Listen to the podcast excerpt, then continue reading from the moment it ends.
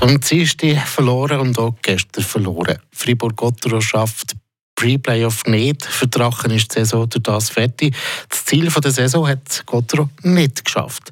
Jetzt müssen Analysen gemacht und allenfalls auch Konsequenzen gezogen werden.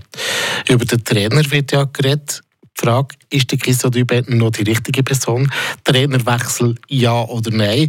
Genau zu dieser Frage jetzt der Kommentar von Fabian Weber. Er ist der letzte Alleinherrscher im Schweizer Eishockey, aber sogar einer der einzigen weltweit. Sportchef und Trainer gleichzeitig. Er hat alle Fäden in der Hand, was die Mannschaft betrifft. Der Christian Dubé.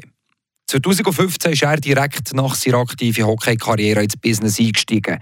Bei Gotteron Schlöfen angeheicht und mit dem schicken Job Duschen als Sportchef das Heft und das Geschick von Gotteron in die Finger genommen.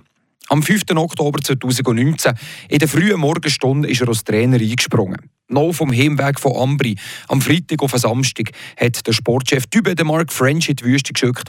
Die fünfte Niederlage im sechsten Spiel der Saison, die war zu viel. Gewesen. Der Sportchef Dübe der hat sich selber zum Trainer Dübe gemacht. Ad interim. Mal gucken, wie es läuft. Es ist gut gelaufen. Er durfte bleiben. Nach der Saison 1920, die wegen der Corona-Pandemie keinen Abschluss gefunden hat, da ist der Dübe offiziell in seiner Doppelfunktion bestätigt gekommen. Und letzten Juni da hat man seinen laufenden Vertrag gar bis 2025 verlängert, in beiden Posten. Wie aber steht es denn um seine Bilanz? Schlecht. Seit 2015, als er als Sportchef übernommen hat, da hat Freiburger nur eine einzige Playoff-Serie gewinnen die letzte Saison gegen Lausanne. Sonst hat Gotteron seitdem dreimal die Playoff verpasst, inklusive der jetzigen Saison, ist dreimal im Viertelfinale geblieben heichen. Jedes Mal mit 1 zu 4 haben sie dort verloren. Und einmal, da ist Corona dazwischen gekommen. Es spricht also nicht viel für den Trainer Dübe.